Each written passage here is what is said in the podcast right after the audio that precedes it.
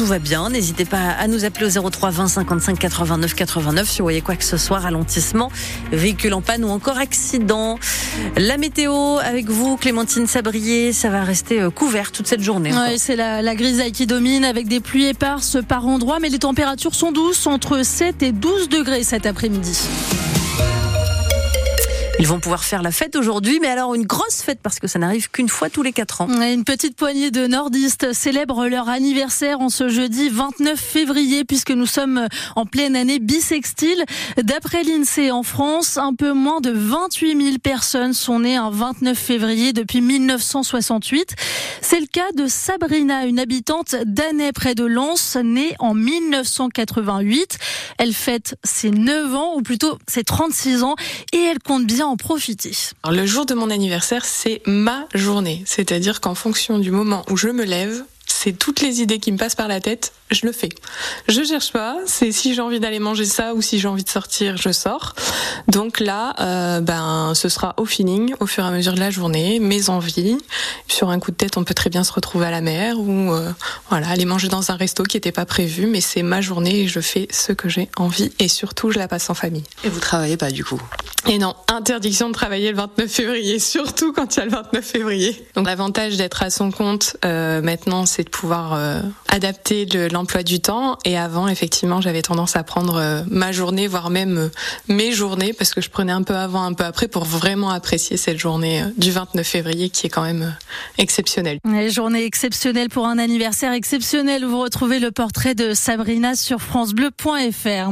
Aujourd'hui, c'est aussi la journée des maladies rares. La ministre du Travail et de la Santé, Catherine Vautrin, doit présenter les grandes lignes d'un plan national pour les maladies rares. Ce sera le quatrième. L'objectif, c'est de mieux diagnostiquer, de mieux prendre en charge ces maladies mal connues, souvent, contrairement à ce que laisse à penser euh, leur nom. Elles touchent quand même une personne sur 20 en France. Gilles Brabant est le, est le représentant de l'Alliance Maladies Rares à Lille.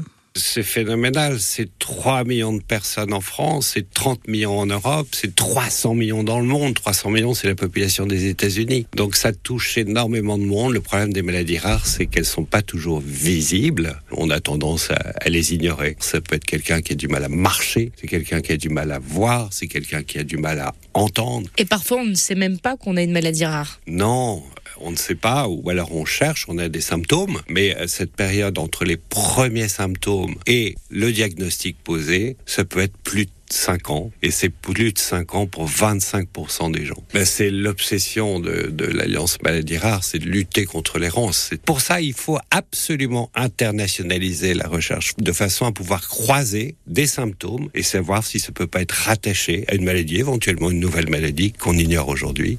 Le représentant de l'Alliance Maladies Rares à Lille, Gilles Brabant au micro de Romane Porcon. À Lens, un conducteur de scooter est mort dans un accident avec un, un camion poubelle peu avant 7h30 ce matin. La victime avait 22 ans. La collision a eu lieu à l'angle de la route de Béthune et de la rue Léon Blum. Le conducteur du poids lourd n'est pas blessé, mais il est choqué. Les secours l'ont transporté au centre hospitalier de Lens. 34 habitants d'un immeuble ont été évacués hier soir place de l'Europe à Douai. Un appartement du premier étage de ce bâtiment de la résidence Gaillan a été soufflé par une explosion qui a ensuite provoqué un incendie.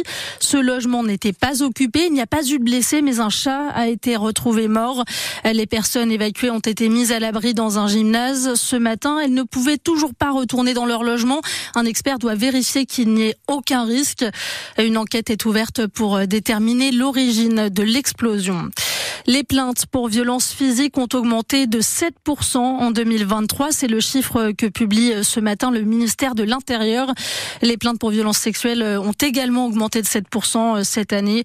L'année dernière, les services de police et de gendarmerie ont enregistré les plaintes de 445 000 victimes de violences physiques et 114 000 victimes de violences sexuelles. Les basketteuses de l'ESBVA se sont imposées hier soir. Victoire pour leur deuxième match de quart de finale d'Euroleague contre les Hongroises de Miskolci.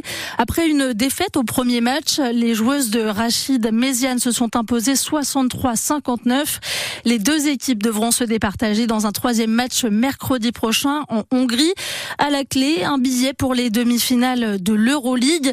Aucun club français n'a atteint ce stade de la compétition depuis Bourges en 2014. Mais le président du club nordiste, Carmelo Scarna, on est sûr, ces joueuses ont tout pour décrocher le premier Final Four de l'ESBVA. Ça fait quand même euh, deux trois saisons qu'on vit des grands moments, mais c'est vrai que ce soir c'est encore un moment exceptionnel parce que j'ai vécu des, grands et des moments plus difficiles aussi. Mais là, euh, préparer là comme ça un, final force, c'est quand même un, moment euh, un moment qu'il faut savourer. Il faut savourer ce qu'on ce qu'on vit ce soir parce que on a l'impression qu'aujourd'hui Villeneuve d'Ascq, non, c'est pas si simple que ça. Le championnat est très dur, très long. Est-ce que le plus dur est fait euh, On est capable, hein, on est capable d'aller euh, d'aller chercher ce troisième match.